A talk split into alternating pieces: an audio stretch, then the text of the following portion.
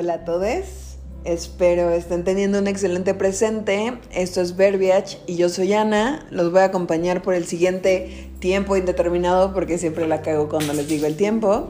Eh, como pueden escuchar, la persona que tira cosas es nuestro invitado del día de hoy, Armando, pero al igual que como hice con Jimena, les voy a dar una breve introducción sobre él. Es una persona que tira podcast cuando... no, podcast, podcast. cuando empiezas a grabar cosas. Tira cosas cuando empiezas a grabar podcasts. Em, pero más allá de eso, es de mis amigos más nuevos. Creo que llevamos siendo amigos tal vez un año, un año y Mm. cacho. Es que la pandemia ya me quitó. Es que pasaron como mil años desde la pandemia, pero pues sí puede decirse que un año, un año y medio más o menos. Ya va a ser dos años. Ujú. No, espera, 2019, 20. Estamos en 21, ¿verdad? Sí. ¿Ya va a ser dos años? sí. Ya va a ser dos años. Ya van a ser dos años, es correcto. Ya van a ser dos años de que comenzamos a ser amigos, pero pues sí es de mis amistades más nuevas realmente. Y em, pues eh, les contaré, nos hicimos amigos virtuales porque por mame en la pandemia fue como de, oigan, pues hay que, ¿quién jala a, a armar una reunioncita de Twitter y así? O sea, fue previo a la pandemia. O sea, yo, yo, yo, yo diciéndole a la gente, somos bien famosos acá, ya se me subió, ¿no? Porque tuiteamos pura babosada, pero.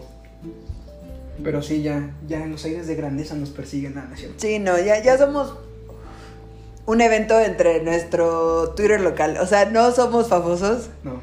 pero nuestras amistades nos topan y fue algo que salió de... de, de- bueno, íbamos a tomar chelas presencialmente, ¿no? Al principio. Sí. Y luego llegó la pandemia. De hecho, de hecho, el plan era ese, porque nos juntamos un jueves, de hecho. Nos juntamos un jueves para tomar una chela. Después, eh, ¿quién quiere unirse a un plan? Hay que armar esto todos los jueves. Ya jalaste tú, jaló la Neni Kareni. La Neni Kareni. Kareneni, el. ¿Quién más? Shout out Neni Kareni. No me acuerdo. Ah, Valdespong, porque Valdespong no fue ese día. Valdespong que estaba en sus asuntos. Pero ya de ahí shh, todo fue fluyendo. O sea, eso fue lo chido, ¿no? Que todo fue fluyendo como como corriente.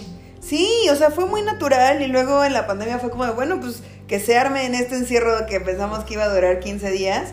Y de ahí nos hemos visto por un año casi todos los jueves, creo que hemos fallado como cuatro. Ah, ya ahorita han sido más, han sido como seis. siete. Bueno, como 6, 7, pero de un año, no manches, ¿cuántos jueves hay en un año? Eh, No sé, no me voy a poner a hacer las matemáticas. 52. 52. 52. 50, a la madre. No, pues sí, sí, son muchos juegos. Aquí producción me lo dijo. Madre. Este, producción está del tiro. Y, y pues nada, es una persona que igual que con todos, pues ya les he dicho, genera una conexión, este, nos llevamos muy bien. A veces es, es chistoso porque es una amistad un poco intermitente, o sea, de que de repente es como somos chiles, vámonos diario, y luego es como de, ok, no te voy a ver por el siguiente mes, Es adiós que a veces, amigo. a veces, no sé, me desconecto muy cañón. Sí. Pero no es el mal plan, simplemente es como, ah, ok, tengo hueva de mí mismo, ah, voy a tirarme un rato en mi desmadre. En mi soledad. Ajá. No sé, como, eso sí, te acepto, soy una persona muy sola. Oh, güey. Pero es que me gusta estar solo, ¿sabes? Como que me engento a veces, hasta en mi propia casa me engento.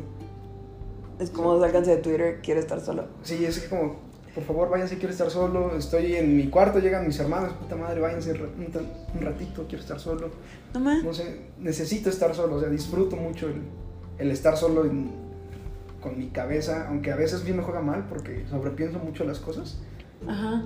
Y pues ya ves, eso luego lleva como a pensamientos malos, el lado oscuro y todo eso. El lado oscuro, el lado oscuro. Justo hoy vamos a hablar del lado oscuro. Eh, Armando es fotógrafo, edita videos para una celebridad.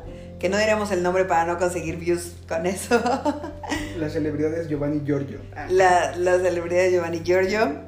Este, y pues es un creativo, es, es un creativo que ha trabajado en producciones de cortometrajes, estudió comunicación Sí, porque si no Y- tienes vocación, estudia comunicación. y así fue.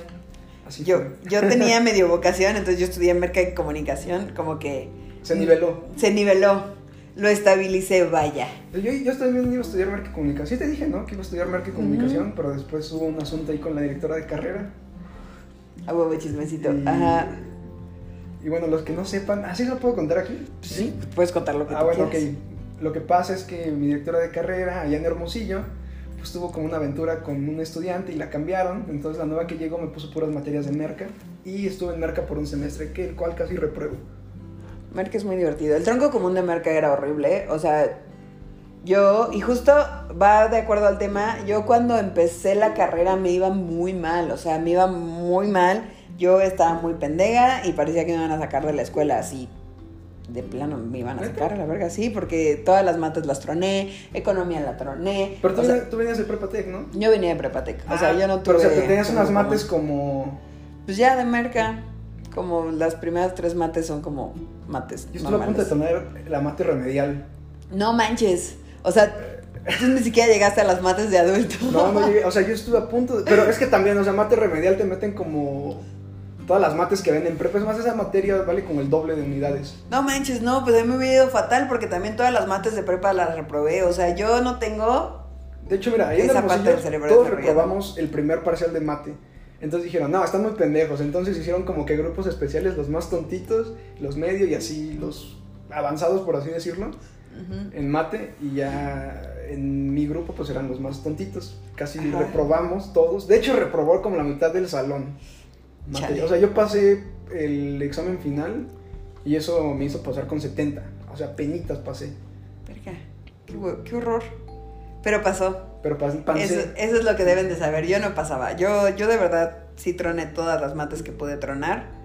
Y, y pues parecía que me iba a ir muy mal en la escuela. Y después me volví una ñoña, una ñoña intensa que, que le empezó a ir muy chido en la escuela y que era como eh, la teacher's pet de todos los profesores. O sea, todos los profesores me amaban, siempre participaba. Y Ay, así, no. entonces... Sí, yo sí, yo sí me volví una persona bien intensita en ese sentido. Y justo hoy queríamos platicar. eh, que- quiero empezar esta conversación sobre el síndrome del impostor. Seguramente pasaremos a, porque me interesó esto de hablar como qué pasa cuando tú, tú estás solo y piensas en pendejadas o en no pendejadas y así. Pero empecemos con el síndrome impostor. Eh, el síndrome de impostor se popularizó un montón, o sea, todo el mundo ahora tiene síndrome de impostor. Así como hace unos años todos teníamos depresión y, así, como que el autodiagnóstico es el cáncer de esta generación, de verdad, o sea... La inseguridad. La inseguridad más que nada. Sí, y aparte el, el, el no recibir la atención necesaria. Entonces nada más es como, yo tengo síndrome de impostor y es como, de, pues, está- o sea, no sé. Porque el síndrome de impostor, si no lo saben y si no han estado en Twitter en este último año, es que sientes que las cosas que logras es por suerte. O sea, no te crees la persona capaz. O sea, no crees que eres un chido, sino crees que pues, las cosas que te han pasado te han pasado por suerte y que esa suerte se va a acabar eventualmente. Entonces no te reconoces tus logros. Entonces, ¿a ti te ha pasado, Armando? Sí, pero creo que fue más evidente en un punto de la carrera. En una semana ahí. De hecho, esa semana ahí me tocó hacer equipo con alguien muy nefasto, el cual no voy a mencionar, pero probablemente todos conozcan. Que, Es una que todos sí saben. Es una que todos saben. Que trabajar con él es, es muy difícil, ¿sabes? Muy, muy difícil. Quiere hacer las cosas a su manera y no sabe trabajar en equipo. ¿Ya sé quién es? Entonces, en esa semana ahí yo estuve haciendo muchas cosas en producción. Y porque teníamos que hacer un cortometraje, porque para eso había sido el rollo del temblor. Y esa semana ahí como que se tornó muy rara, porque la temática de los cortometrajes era esperanza. Darle esperanza a la gente y algo así. Ok. Entonces, quedó algo, o sea, el producto quedó muy feo. Bueno, en lo personal ha sido de las cosas que no me ha gustado hacer. Y de hecho, esta persona no me dio mi respectivo crédito, sino que me puso como catering. Catering, para los que no sepan, es la, la persona o el encargado de, de la comida. De los ambices. Ajá, en los, en los rodajes, ¿no? Entonces, cuando sale mi nombre ahí enfrente de todos, como catering, sí es como chale, como todos se empiezan a reír, se empiezan a escuchar burlas, y de hecho, pues sí tuve una burla de un, de un amigo por ahí que pues, en ese entonces no lo llevamos tan chido, pero ahorita es de mi super compa. Y sí como que me medio afectó, me medio afectó porque no sabía o no me creía capaz de, de hacer las cosas, de que realmente estuviera en el camino correcto. No mames, qué espanto. Sí, ahí hasta la fecha ha sido como. Pues una, una larga, hasta, hasta la fecha. Hasta la fecha ha sido una, una larga, una contra contra mí mismo. ¿Qué acabo de decir? No lo sé. Pero a mí me hizo mucho sentido. Fue una contra, contra, contra. Una contra contra contra. No, sí, me, o sea, creo que tiene, eso influyó y además mm, la generación, mi generación, porque he visto otras generaciones y de comunicación que se apoyan mucho para que los demás salgan adelante y creo que en la mía ese no era tanto el caso, ¿sabes? Sino más que nada hay algunos que se metían el pie. Ajá. Como de que, oye, tú no puedes triunfar, solo yo puedo triunfar, ¿sabes? Que también es como, o sea, siento que el síndrome de impostor también viene de esta sociedad capitalista y de esta idiosincrasia del mexicano, que no sé si pasa en otros países, que es como, ay, está muy de señora, perdónenme, soy una señora, pero que es como de cangrejos, del cangrejo en el balde, y que entonces se jalan, en vez de ayudarse a salir, se jalan entre ellos y se tiran, y entonces también siento que eso pues te afecta en no saber reconocer pues, tus logros, o sea, no entender dónde estás teniendo éxito, porque aparte está cabrón obtener reconocimiento, o sea, como que como todos estamos compitiendo, es más complicado el reconocerle a un amigo como de, güey, es que tú eres un chido en esto y hay que apoyarnos en esto, enséñame o así. Es como son, de, güey. son muy pocas las personas, muy pocas las personas que realmente te apoyan en, en tus proyectos. Creo que, bueno, a veces sí me siento o a veces me da miedo sacar algún material porque yo soy de que, de hecho tengo un chingo de material guardado de proyectos antiguos que nunca saqué por miedo a eso, de que puta no les va a gustar, puta, que por qué lo hago, ¿no? ¿Qué sentido Ajá. tiene? Y se han quedado ahí guardados. Todos me creerán cuántos proyectos de entrevistas he tenido, cuántos reels he mandado a la mierda, cuántos videos no he querido subir por eso mismo, por todo, por todo eso, por eso mismo de que puta, no, mejor no lo hagas, ¿sabes? Hay otro güey. Bueno, igual ahí viene esto de que me comparo mucho con con las personas, con el trabajo de otras personas y sé que eso está mal. Sí. No lo hagan, chavos, no se comparen nunca con el trabajo de alguien más. Ustedes enfóquense en mejorar. No, ustedes hagan sus cosas, güey. Y al final, o sea, somos mucha gente en este puto planeta y a alguien le va a latir lo que latir, latir, latur, Latir, latira, lactar, lactear. lactear. A alguien le va a lactear.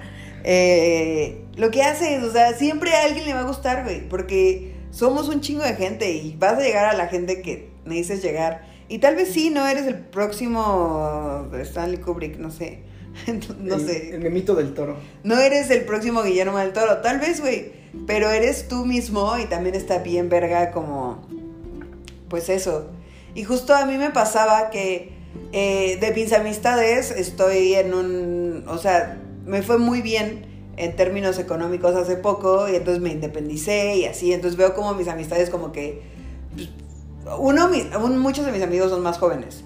Pero mis amigos de mi edad también nos han independizado, siguen viviendo con sus papás, este, como que, eh, o sea, y sí veo que a mí, pues sí me fue, o sea, sí me fue muy chido y sí logré muchas cosas, pero al mismo tiempo siempre estoy así de, güey, no. O sea, cuando sufrí el despido, yo era como de, ya se dieron cuenta, o sea, ya se dieron cuenta de que no soy buena, entonces fue por eso y entonces ya nadie me va a contratar porque si alguien ya se dio cuenta, ya van a descubrir la farsa que soy y que no tengo ni puta idea de qué estoy haciendo, cuando en realidad pues considero que soy buena, o sea, siento que soy muy lenta. Pero creo que soy buena, creo que soy inteligente, pero siempre como que esa cosita me gana y es como de puta madre. Ya me descubrieron, ya valió verga. Demonios. ¿qué hago aquí? Sí, sí, sí, sí, y sí está como bien erizo porque está complicado reconocerte. Yo no sería, eh, bueno, a mí no me gusta adjudicarme desórdenes mentales, porque cuando pasó esta epidemia de la depresión autodiagnosticada, yo sí tenía un diagnóstico de depresión y de ansiedad, pero entonces ya todo el mundo era como de, ay, pues yo también, era como de, pues ni has ido al psiquiatra, bro. O sea, no te han mandado pinches pastillas. Sí está bien pinche culero. Google no tiene la razón, pero. Ajá. Es como de, pues sí tienes episodios depresivos, sí. Pero no tienes depresión clínica, porque es un tema bien distinto. Y también siento que lo mismo pasa con el síndrome de impostor, que como todos somos parte de esta sociedad capitalista en la que tenemos que producir y producir y producir y ser excelentes con lo que producimos, pues o sea, como que es más fácil creer que tienes este síndrome porque pues la, la, sociedad, la vida, el ritmo de la existencia te pide más. Y entonces es como de, güey, pues no estoy dando suficiente, entonces significa que soy una farsa. Es que igual, ¿sabes qué? Creo que tiene mucho que ver que somos, bueno, hablando por mí mismo, ¿no? No voy a hablar por los demás, pero que queremos la, las cosas inmediatamente. Uh -huh. No somos, o, o al menos yo no soy muy paciente. Yo sí quiero como que todo pase en su debido momento como tiene que pasar, porque se supone que así tiene que ser. Y pues no, o sea, detrás de todo eso hay un trabajo, hay un proceso, hay una chinga en la cual tienes que pues, llevar con naturalidad para que puedas lograr tu objetivo. Sí, claro. Pero, por, o sea, juntando eso y juntando las otras cosas que sufrimos porque sobrepensamos mamada y media, sí nos hace una licuadora, de, bueno, un licuado de emociones muy pasado de lanza. Sí, sí está, sí está culero. O sea, creo que crecer en esta generación ha sido complicado y también toda la vida siempre ha habido gente mejor que otros, o sea, siempre. Sí. Pero era más difícil verlo, o sea, porque no teníamos el internet mostrándonos el éxito de todo el mundo y como todos son mejores que nosotros en otras cosas y teniendo como métricas, o sea, tenemos data, ¿no? Entonces podemos ver si somos fotógrafos, que a gente de nuestra misma generación con fotografía le está yendo mejor o peor que a nosotros. Entonces podemos como validarnos de esta manera. Y también siento que es algo que alimenta que todos creamos que tenemos el síndrome impostor, porque nadie se siente suficiente. Puta, pero hasta eso... Pero qué tal que no somos suficientes. Pero es eso, o sea, yo conozco gente muy chingona que se, se autosabotea a sí misma. Pero muy, muy chingona, es como, bro, como por... O sea, gente, te estoy hablando de esta... De mi amiga Faye. Ah, saludos. Saludos, Faye. De, de André André Bull, igual saludos, porque, o sea, yo los veo a los dos y para mí son como personas muy pasadas de lanza con una mente que se les mueve de acá para allá como, como quieren, tienen ideas muy, muy chidas, son muy dedicados en su trabajo, pero hasta ellos mismos no se sienten seguros. De hecho, yo me acuerdo una vez en, la fiesta de graduación, yo estaba regañando a André, de que pendejo, créetela, güey, porque eres muy, muy chingón. O sea, créetela de verdad, cabrón. Y igual, Faye a veces no, esto mismo, no saca o no confía en, como en sus proyectos a veces, pero es como, bro, o sea, tú eres la mera pistola, güey, o sea, si necesitas algo tú dime y lo hacemos. Sin pedos, porque trabajar contigo es muy cabrón por el aprendizaje, por la experiencia, por todo lo que te va a dejar. Pero es eso mismo, es eso mismo de, de todas las personas que, te ponen trabas. Sí. igual me acuerdo de un maestro que, que sí nos nefasteaba muy cañón. Bueno, nos nefasteaba muy cañón y sí me hacía, me hacía sentir como esa presión de que, ah, eres muy malo, güey, ¿para qué sigues haciendo esto? ¿Sabes? Y de hecho, de un tiempo para acá, como que seguía, seguía revisando mis historias sin seguirme, nada más para ver qué hacía. Y era como que, bro, ¿por qué lo haces, güey? O sea, nada más quieres criticarme, nada más quieres, ¿qué pedo? Eso me hacía sentir, bueno, me hace sentir muy incómodo hasta la fecha. Güey, yo ya lo había bloqueado. ¿Qué pedo, pinche stalker, güey? Vete. O sea, ¿qué haces aquí? No, y creo que Faye, por volviendo a Faye, este, ¿qué, eh, pausa, o sea, ¿qué pedo, banda? Yo sé que, que me he dado cuenta recientemente de que yo idolatraba mucho a mis maestros, hasta que me di cuenta de que, o sea, una de mis mejores amigas es profesora, bueno, maestra, fue maestra en el TEC. Y entonces yo me di cuenta de que pues ella está en el mismo lugar que yo y que estamos igual de pendejas de las mismas maneras. Entonces fue como de, güey, o sea, yo lo traba a alguien que, que pues esté igual de pendejo que yo. O sea, que realmente, o sea, yo he citado cosas que me dijeron mis maestros de primaria que tal vez Tienes razón. O que tal vez no sabían, o sea, que tal vez ellos no sabían y nada más fueron y lo dijeron. Y yo que tengo muy buena retención de datos pendejos, estuve repitiéndolo y falaciándome a mí misma. Y entonces es como de, güey, y creo que los profesores son muy humanos y a lo mejor hasta le ardía, ¿no? Como pues ver que sus alumnos eran más exitosos, a lo mejor él estaba estancado exclusivamente dando clases y no tenía la oportunidad de producir, o ya nadie lo llamaba, o sea, también creo que esto está como bien erizo, porque creo que sí debe de haber una pinche vocación para, para inspirar a otras generaciones. Se les, llama, se les llama, ¿cómo se llama? Coach, coach de vida. a los coaches de vida, güey. Es que sí están de la verga los coaches de vida. O sea, porque no tienen tampoco ni idea. Nadie tiene ni idea de nada, güey. O sea, no. Es vive tu vida como si fueran los últimos días.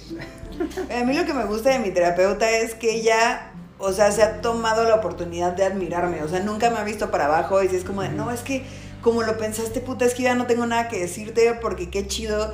Y entonces como que te ayude emocionalmente, que te inspire, que te apoye una persona que realmente puede reconocerte, creo que es mucho más valioso que el pinche profesor erizo que te estoquea para ver qué chingados estás haciendo. O sea, qué pedo. y que aparte te nefastea. Pero volviendo a Faye, y lo que quería decir es que puede tener eh, esta chica como crisis en las que te se autosabotea o se cuestiona si fue bueno o no, pero nunca para. O sea, nunca para. No para, es como de, bueno, ya estoy muy triste por esto, ok, el fin de semana voy a llorar, listo, hora de chambear, vamos a sacar otra cosa chingona. Y entonces eso me gusta porque ella solita como que se mantiene en movimiento y siempre le está chingando y sigue aprendiendo un chingo. O sea, yo así la percibo. Sí, sí, sí. O sea, justo, justo eso mismo. Me acuerdo, igual un compa me dijo que, pues aunque no tengas ganas de subir tu material o subir lo que quieras compartir, súbelo nada más porque sí, para que te la gente vea que estás haciendo algo. Sí. Para que digan, ah, este güey. Porque normalmente es como que un vato puede ser muy bueno, pero si no sube o comparte como todo lo que está haciendo, es como que, verga, güey, ¿para qué te va a contratar a ti? Mejor contrata a este güey que está haciendo más cosas y sube material y yo tengo como un... Una referencia. Una referencia de este güey. Entonces me va a jalar, o sea, obviamente vas a jalar a este güey que tienes una referencia al vato que no está compartiendo nada. Sí, por supuesto. Pues es que es como tener un demo reel o tener cualquier cosa. O tener un CV lleno de todas las madres que hiciste. O sea, si lo movemos a algo más aterrizado a cualquier profesión. O sea, pues al final hiciste chamba y entonces es como de, a ver, ¿qué chingados hice en este trabajo en el que me aventaba tres horas de hora pompi? A ver, pues sabes que sacaba reportes diarios, sí, a huevo. Entonces sé de reporteo, hice de Excel, hice esto, hice aquello y es como buscarle dentro de las cosas que no hiciste tan chingón, las cosas chidas que hiciste, entonces lo compartes y no compartes como, pues, como fracasas.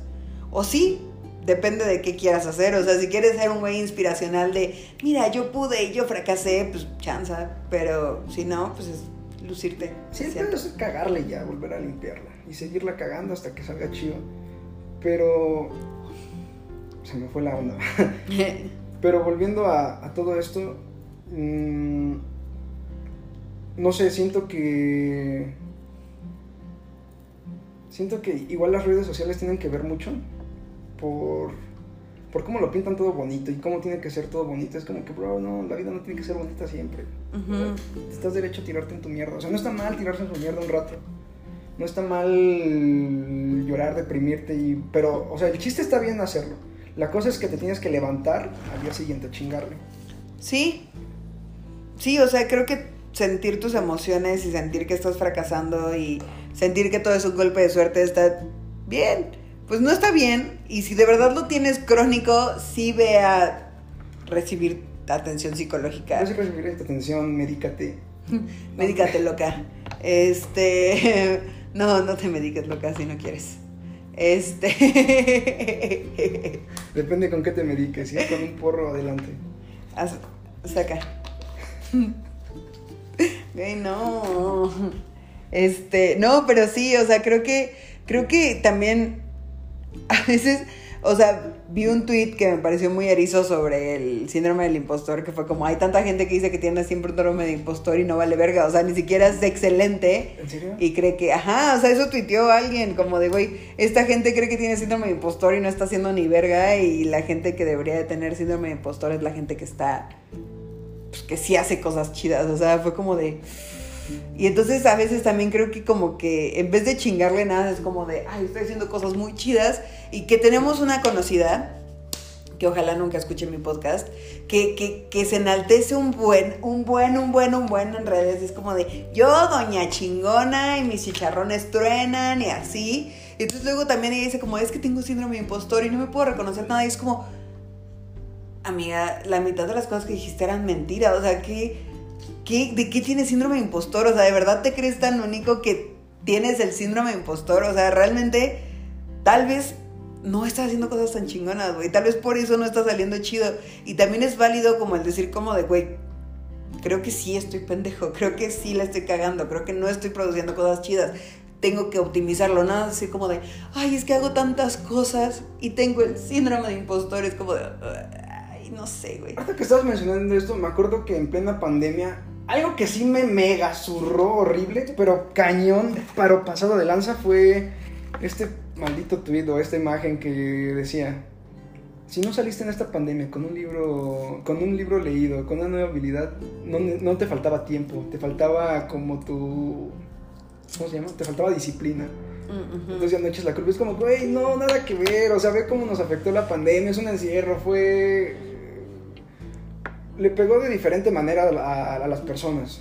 Oye, aparte es una perspectiva súper privilegiada. O sea, es como de, güey, neta, a ti te dejan salir a tiempo de tu chamba, neta, para tener tiempo de leer un libro, escribir un niño, plantar un no sé qué. Un pues árbol. no, güey. Hijo, no, güey. Por supuesto que no. O sea, yo salgo a las 8 o 9 del trabajo. O sea, ¿en qué momento voy a hacer estas chingaderas? O sea, no.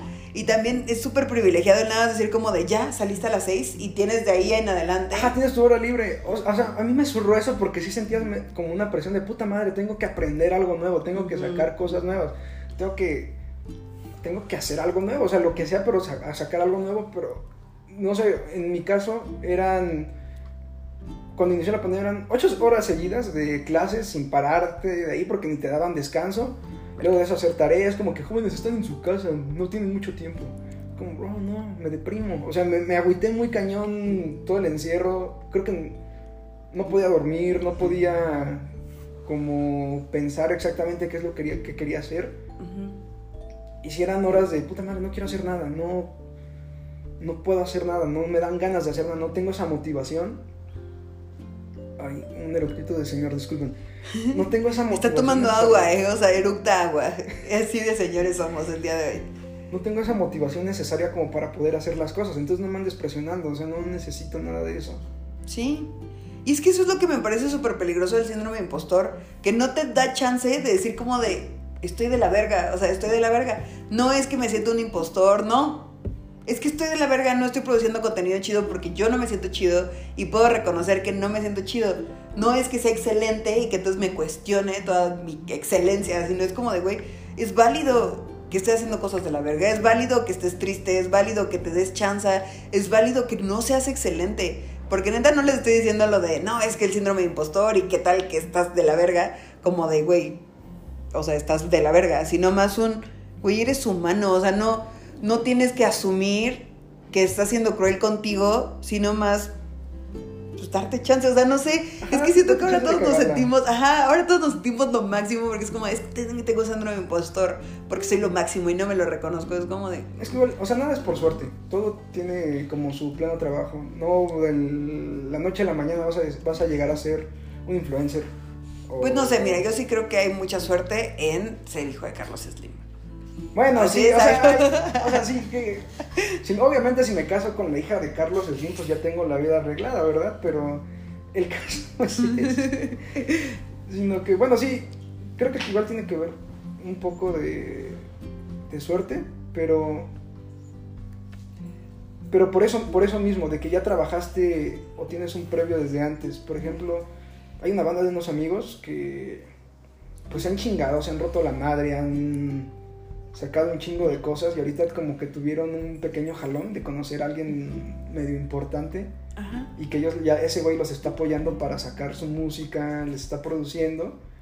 O sea, hay una suerte ahí. Sí. Pero está el trabajo también, el esfuerzo y todo lo que le han chingado también cuenta, o sea, aparte la suerte, o sea, la suerte puede llegar, pero no es sostenible, o sea, no, no puedes mantenerte solo con suerte. Es como si alguien encuentra tu canal o haces un video y se viraliza.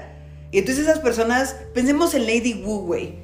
No tenía propuesta de valor, entonces nada más hacía Wu. Hubo un momento en el que la suerte de que lo encontraron, le encontraron y hizo el Wu, pues ya no sirvió de nada, o sea, porque él no hacía nada que valiera la pena más allá de hacer Wu y cansa, o sea, pensemos en una Yuyita, o sea, ella estuvo diversificando su contenido cañón, estuvo haciendo cosas cabronas, hizo una marca, o sea, como que diversificó, fue aprendiendo.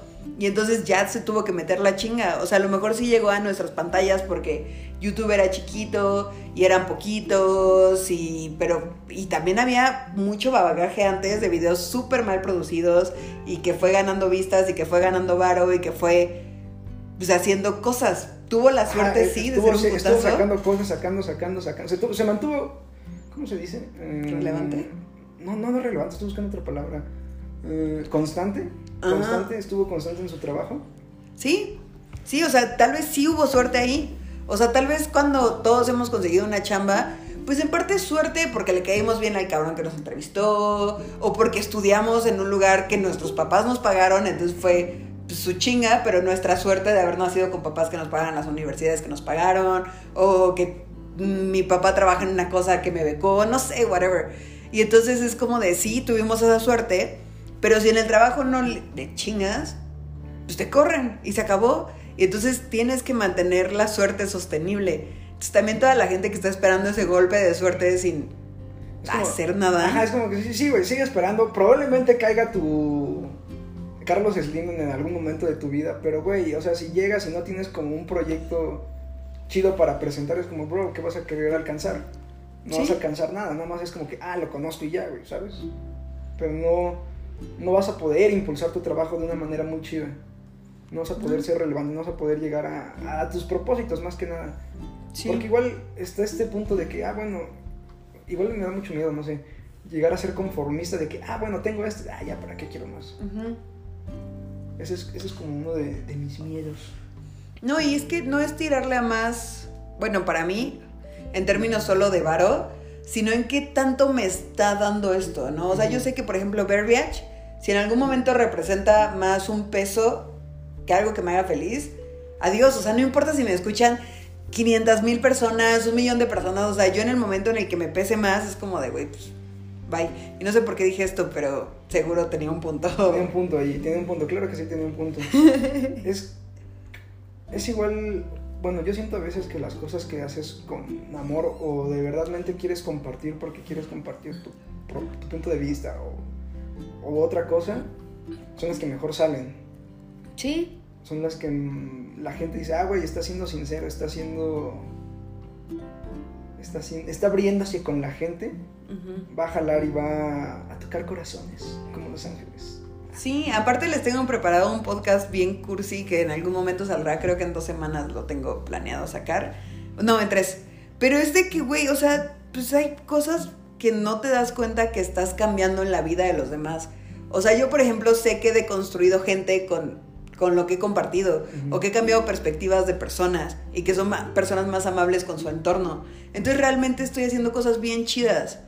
Y volviendo al síndrome impostor, eso es lo que me choca, o sea, que es como de, ay, no, me tiro al piso, es como de, o sea, neta, si no tienes un problema psicológico que te lleve a eso, pues no seas así, no te la compres, o sea, de verdad, o sea, si lo tienes así patológicamente, sí busca atención, sí busca más información, sí, chido pero todos los demás que nos estamos comprando el síndrome de impostor porque ya se popularizó y todos sentimos que estamos ahí, es como de, güey, pero ¿qué estás haciendo? O sea, ve qué estás haciendo, ve qué estás haciendo realmente. O sea, y no un, ¿qué estás haciendo? Nada. Es un, güey, ve el impacto que tienes en la vida de la gente con las cosas chiquitas que haces, ve las cosas tan chingonas que has causado, ve a la gente que hiciste reír, ve a la gente a la que le ayudaste a cambiar su pinche llanta, ve, o sea, ve como...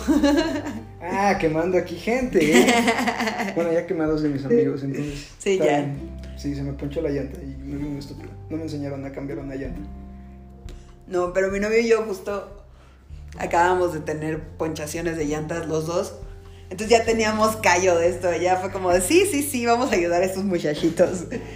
Puta, que de hecho sí, hablando, o sea, cambiando de relativamente, sí me regañaron bien feo.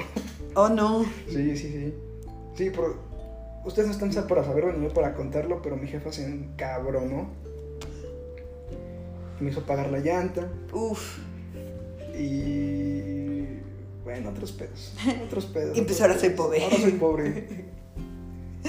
patrocínenos. Si algún día esto tiene dinero, le tengo que pagar a mis invitados, amigos. Entonces, por favor, patrocínenos. tengo, Que, tengo que darle vistas a esta cosa. No, pero sí, está cañón. O sea, siento que, que somos como bien duros juzgándonos y ahora ya nos dieron una herramienta para justificarnos. O sea, que en vez de empujarnos a hacer cosas mejores o a cagarla y descagarla. Es como, no hagas nada, güey, ya, quédate ahí. Ajá. Eres bueno. Sí, tienes síndrome de impostor, eres buenísimo, nadie te reconoce, o, ¿sabes? O, o, esto que te está pasando no te lo mereces, entonces ya, chido. Es que igual, bueno, no sé si sentiste presión alguna vez por tus jefitos. Ajá. Bueno, yo creo que todo el mundo sintió presión por sus jefitos. De que, ah, ya los 24 ya tiene mi casa, carnal, ya te estaba manteniendo, güey. ¿Tú qué estás haciendo? Me estoy sacando los mocos, papá. Discúlpame. Sí. creo que todo eso igual se junta con todo lo, lo anterior mencionado para hacer un estrés en los chavos de verga, güey. Sí, tal vez mis jefes tienen razón. Tal vez estoy jodido, güey, ¿sabes? O sea, tal vez no, no soy tan bueno en esto. ¿Qué debería hacer? ¿Qué harían ellos? Sí. Pero es que está cabrón, justo lo hablaba hoy con mi terapeuta. Este, hay muchos podcasts de mujeres feministas en las que siempre es como mi terapeuta dice, pero le platicaba a mi terapeuta que mi mamá era muy exitosa cuando tenía mi edad, pero el éxito en ese entonces era ganar 25 mil pesos al mes, que ahorita te alcanzan para ni madres, o sea, el contexto cambió demasiado y para ellos la economía sí facilitaba el poder pues tener cosas, o sea, muchos de nosotros no vamos a tener una casa Ay, propia, güey. Oye, ahorita que mencionas eso, de hecho estaba hablando con mi mamá hace poco de que unos departamentos, no sé cuánto, costaban como 4 millones, 3 millones, qué puta madre. Nunca voy a poder comprar mi casa. Y mi mamá saca el comentario de, pues si, piensas, si estás con esa mentalidad no lo vas a hacer. Y es como, jefa, pues no, o sea, ve todas las cosas que hay detrás, o sea, no, Sí. ni siquiera puedo caerme muerto chido ahorita. Sí, mi papá me dijo lo mismo hoy, o sea, que le dije como, no, pues es que, es que no tengo dinero, porque necesitaba unos tenis, ¿no? Entonces ya el señor se tentó el corazón y me compró unos tenis. Pero me dijo, como es que esa mentalidad de esto y entonces te saliste de la casa y ahora estás rentando, estás perdiendo dinero, ve lo que podrías hacer. Y es como de, puta, güey, cállate, o sea, no, no, no estás viviendo mi vida. Y gracias por escuchar mis quejas, y gracias por comprarme los pinches tenis, y gracias por todo lo que me has dado. Pero al mismo tiempo es como de, dude, no estás viviendo en este contexto, porque tú ya te hiciste con lo que te tenías que hacer desde una economía, desde una vida, desde una situación que era mucho más amable. O sea, a mí sí me desespera mucho lo de los papás. Es como de, güey, es que no entiendes. Es como, cállate, tengo ansiedad. ¡Pah! Bueno, No, nunca no, he no llegado a ese lugar. No, no es cierto. Si mi mamá, si le digo algo a mi mamá, le levanto la mano, me rompe mi madre. Bien merecido. Cañón. La violencia nunca es la solución. La venganza nunca es buena, mata el alma y la envenena. También es verdad, es mucha verdad.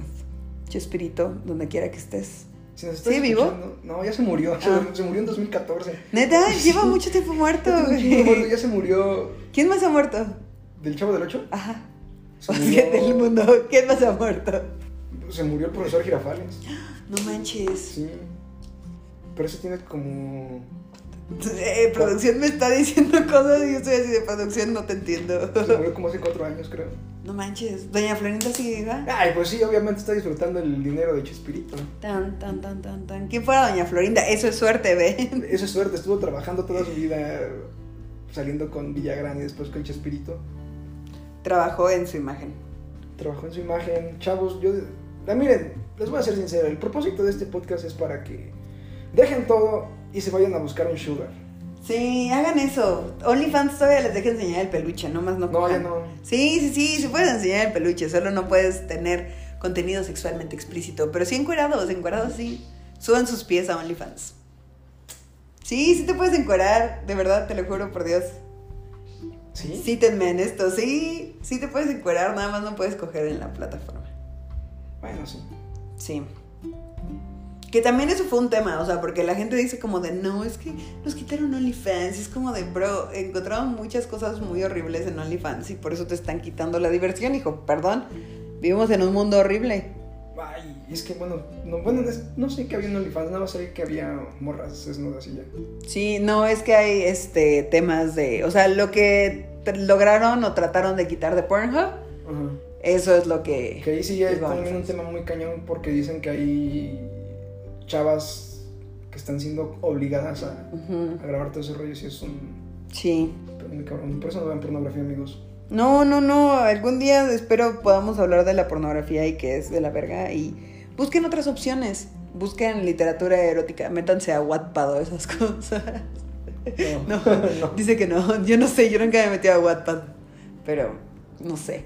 No, pero sí, creo que, creo que el, el mundo en el que vivimos nos hace caer en estas cosas de, de- de sentirnos insuficientes. Y, y ahorita, digo, aprovechando, ya hablamos de Chispirito, que era el tema principal de, Del podcast. del sí, podcast, sí, entonces ya lo cubrimos, pero para aprovechar el tiempo, eh, ¿qué- cómo, cómo lidias tú con, con meterte en tu cabeza un chingo? O sea, tipo yo me vuelvo súper productiva, o sea, yo es como de voy a barrer, voy a trapear, voy a ¡uh!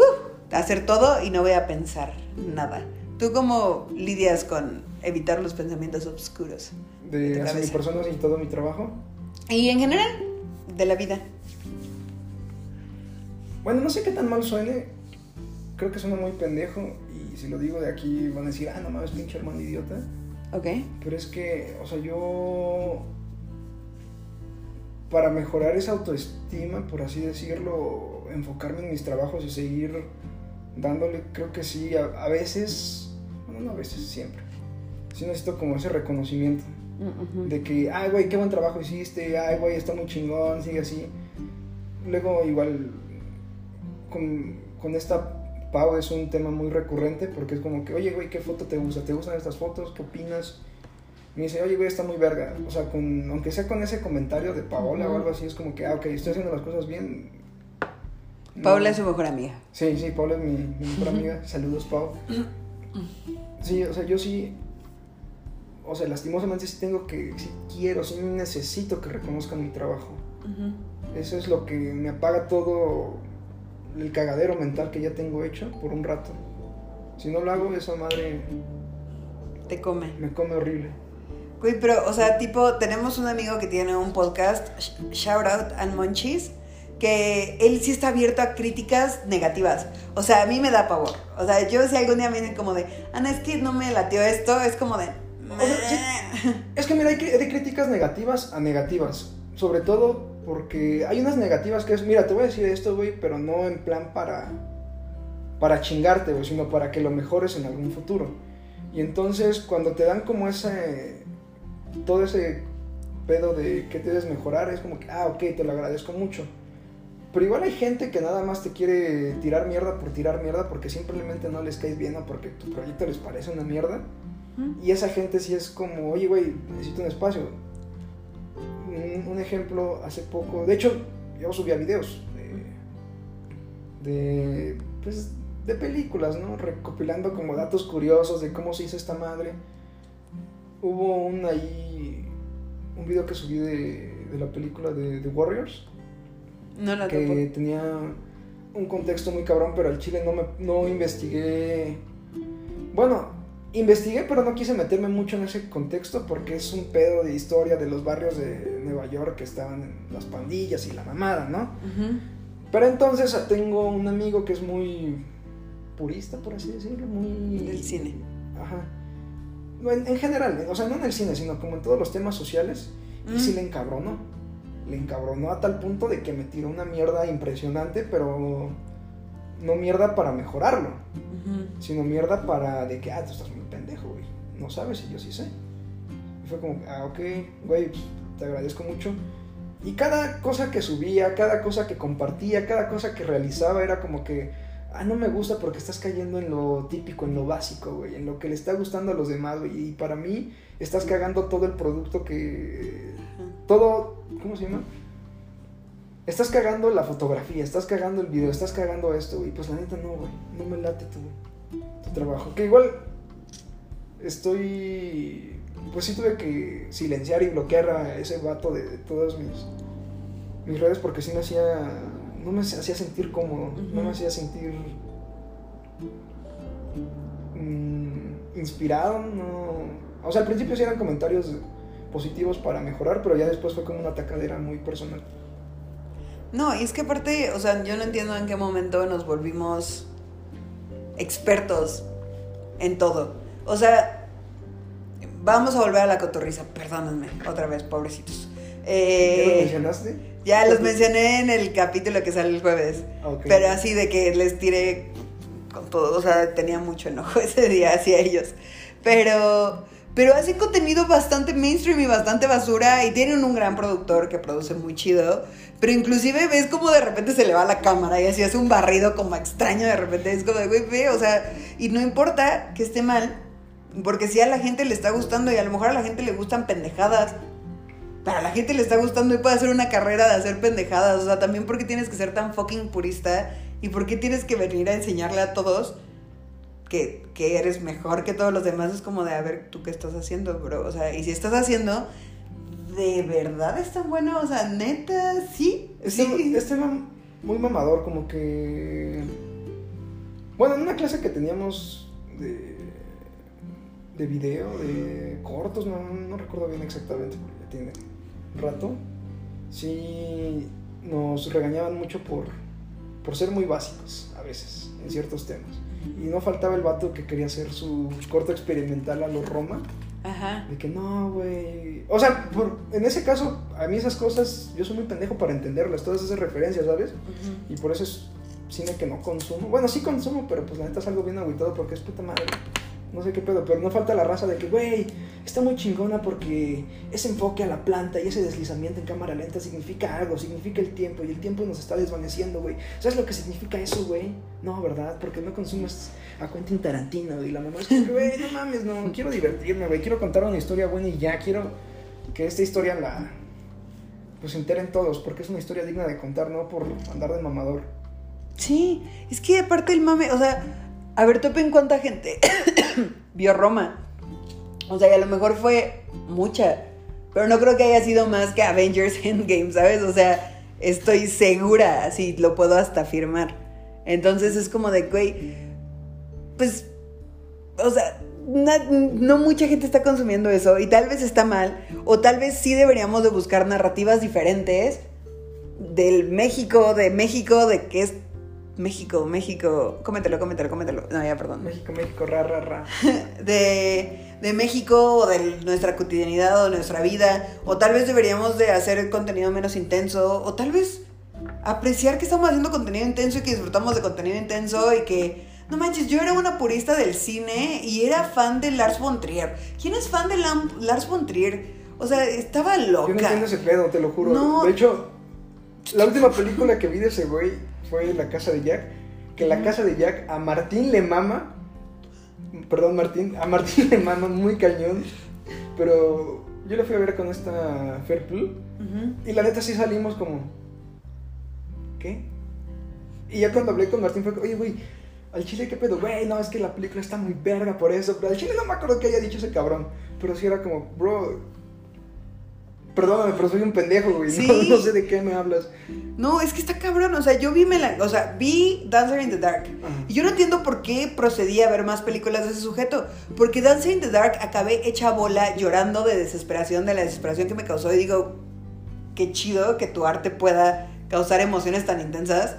Pero qué horror, o sea, ya vivimos en un mundo horrendo. Es que siento que es más el morbo. Vas a ver esas, esas películas por el morbo. O sea, ya la fama que tiene Lars von Trier es como que, ah, sí, este güey, pues es bien explícito en las escenas de sexo, ¿no? Ah, sí, este güey, en, no sé, es muy sanguinario, por así decirlo. Y vas a ver eso, vas a ver el morbo, porque es morbo de manera legal, ¿sabes? Obviamente te lo puedes encontrar en la Deep Sí. Web, pero ese morbo es de morbo de manera legal. Y crees que te va a dejar un mensaje o alguna reflexión. Entonces, por eso es que los vas a, No, los vas a consumir. Yo era muy mamadora de, de, de, de muchas cosas y, y, y de verdad, o sea, Lars von Trier me dejaba como bien en estado catatónico, así de que qué chingados acabo de ver. Y ahí iba a poner la siguiente película de Lars von Trier. Y la neta es que después empecé a disfrutar de películas bien simples y que me relajaban. Y también con las series luego me dicen como, ¿cómo no has visto Peaky Blinders y Vikingos? Y así es como de, ay, yo necesito narrativas súper sencillas de chavitos en la prepa. Y yo decir como de, ah. Ah. cómo cogen los chavitos de la prepa, quién fuera ellos, a huevo, a huevo. Y ya, o sea, yo no amo Control Z, ya creo que ya se los dije en otro capítulo, amo Control Z y, y me vale, o sea, porque pues hay un espacio para todos, y hay espacio para los mamadores, bienvenidos sean mamadores, sean mamadores. Pero también como que la barra de la mamaduría sea como cómo se juzga a eleva, todos los ¿no? creativos. Se eleva, se eleva. Ajá. Y es como güey, si topas cuántos genios están haciendo eso, cuántos cineastas famosos están haciendo cine que te haga pensar. O sea, Es como, ya sabes, güey, si tu película sale mal, está mal editada, güey, di que es un corte experimental y a todo el mundo le va a mamar. Güey, no mames, sí, güey, me mama tu corte experimental, carnal. Es que sí, no manches, no, es que está muy, o sea, creo que la mamadoría también nos ha hecho ser como bien duros con nosotros. Y también te hace no ser true, o sea, cuando yo empecé, ahorita mi Instagram está parado, porque yo empecé a editar mis fotos, pero lo hacía como, no sé, o sea, como no para mí. Entonces llegó un punto en el que ya no se veía como genuino. O sea, porque aparte ustedes ven en Twitter las fotos que más likes tienen mías, son fotos en las que me estoy jalando la cara o en las que estoy haciendo alguna estupidez.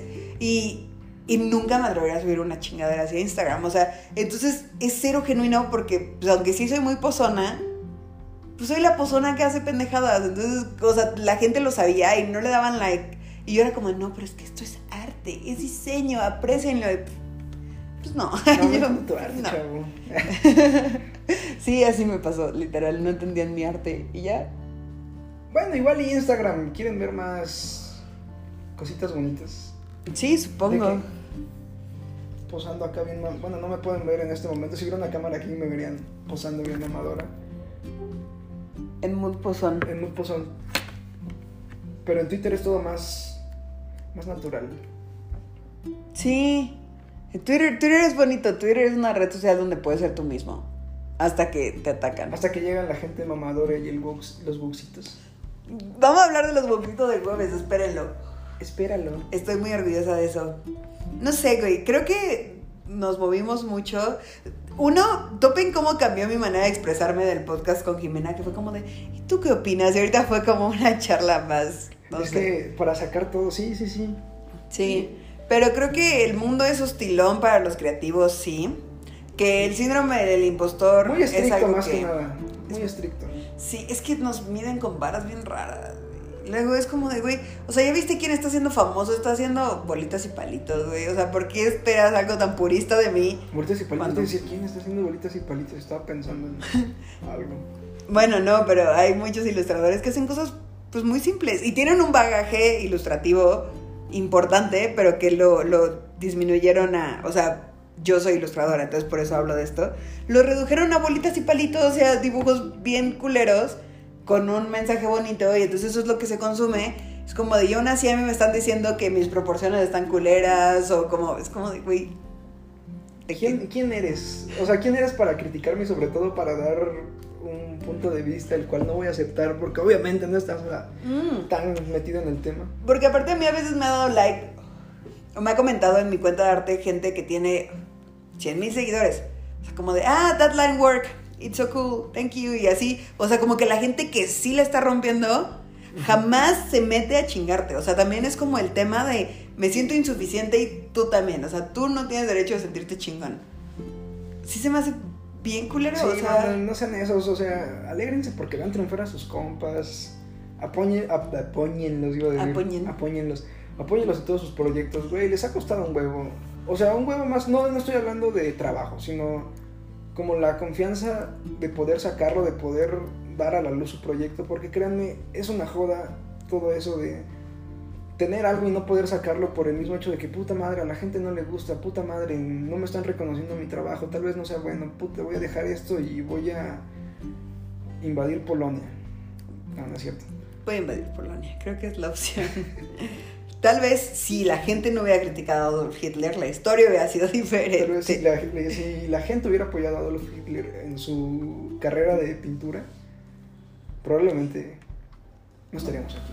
Probablemente hubiera habido otro genocidio, genocida masivo, pero no hubiera sido Adolfo No Hitler. hubiera, sido, hubiera sido otro güey frustrado. El güey que no entró por Adolf Hitler. Sí, pero, pero sí, el síndrome de impostor, chequen bien, o sea, cuestionense chido si realmente es algo que sí están pasando y si sí, acérquense con alguien que les pueda dar la ayuda adecuada. Y si nada más están creyendo que tienen síndrome impostor porque lo leyeron en internet, no mamen, o sea, O si se, se autosabotean y todo eso, bros, ustedes tranquilos. Mm, Todo lo que han llegado a hacer les ha costado mucho. Entonces, relax. Que la banda conozca sus trabajos, que la banda conozca su chamba, lo que han hecho, quiénes son. Porque la neta se lo merecen. Se lo merecen y créanlo, no hay gente que se inspire en ustedes. Hay gente que de verdad los idolatra muy cabrón. Y eso es para Fe y André, que yo sí los idolatro muy pasado de lanza porque les he aprendido muy cabrón. Y la neta los tengo en, mi top de gente que, que más que nada me, ha echado la mano y sobre todo me ha aportado muchísimo en, en mi carrera. sí. Yo platicaba con Kareni hace poco este, de que ella me admiraba mucho y así, fue como de, "Güey, ¿qué hay que admirar? O sea, tú también eres una chida y yo te admiro a ti. Y entonces esa admiración mutua creo que es mucho más bonita que, que estar diciendo como de, pues sí, claro que me admiras, yo soy mucho más exitosa. Es como de... Es como, "Güey, bro, no, gracias, ¿no? güey. O sea, gracias a ti por, por compartir mi trabajo, por hacerme hacerme lo que soy más que nada, porque sin esas personas... Sí, no. No, sí. Sí, si son creativos, rodéense de gente que sea creativa. Si son ñoños de la computación, rodéense de gente que son ñoños de la computación. Sobre todo gente que se apoya. Ajá. Eso.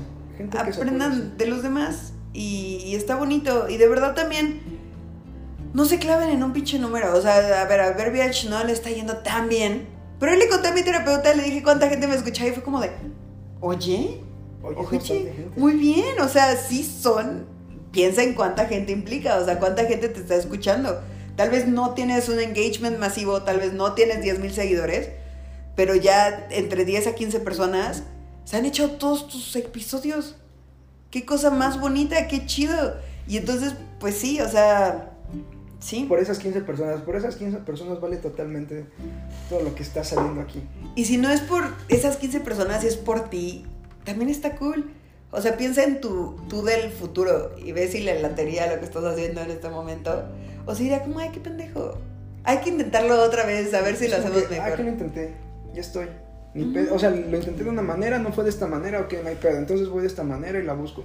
Pero seguir buscando las formas necesarias para poder alcanzar tu, tu objetivo, lo que quieras. Siento que. No dejarte apagar en el camino. No, Me y voy es... a poner bien sentimental, pero. puedes.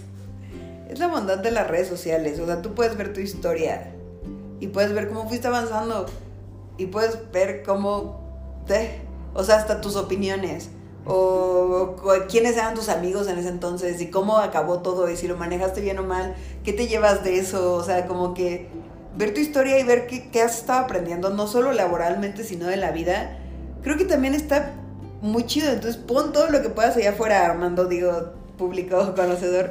Pon todo lo que tienes guardado. Me de acordar de una frase que me dijo un profe. De que cualquier idea que tengas o, o- bueno, tu meta más que nada, apúntale a las estrellas. Si caes o si no llegas, por lo menos ya estás un poco más cerca. Y esa frase sí me ha quedado como, verga, güey, hay que hacerlo, güey, ni pedo. Sí, sí, no tengan miedo. No se escondan detrás del síndrome de impostor. A mí me quedé gordo el síndrome de impostor. Y a lo mejor yo sí lo tengo como de edad Davis, pero como me autodiagnostiqué no lo sabremos nunca. Entonces, créansela, créansela. Ay, hay tanta gente allá afuera con una autoestima que no debería tener. Sean de ellos, güey. Sean parte del crew Ah, ¿Tú sabes quién eres? de los mamadores. ¿Tú sabes quién eres? Sean mamadores. Aparte conocemos a más gente mamadora y creo que creo que se la creen tanto que sí la rompen, o Sí, sea, sí, sí, sí. y entonces también créansela, o sea, créanse que se merecen todo el éxito y que son lo máximo del mundo y que los parió Zeus y Chanza y y Y los pares lograr- Zeus. pueden lograr hacer el próximo dueño de Telmex. Sí, ojalá sean el próximo dueño de Telmex. Y volviendo a temas más importantes, ¿Don Ramón sigue vivo?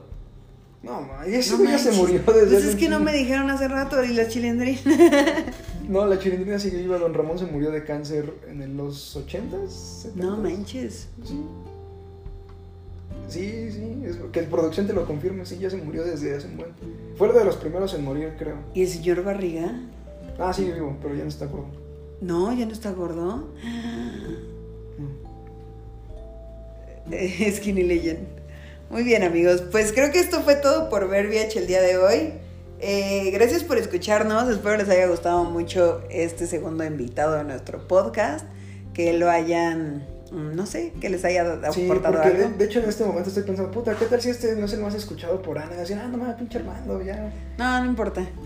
no hay pedo. A los que tienen invitados, curiosamente, no les está yendo tan bien. O sea, del pasado tampoco le fue tan chido. Entonces, miren. Banda, yo sé Ay, que digo pura pendejada, a veces me pongo nervioso, pero bro, inténtalo. Bruh. Sí, güey. Ay, pongan todo allá afuera. ¿Quién los va a juzgar? Jesús Jesús. de Nazaret. Únicamente Jesús. Adiós.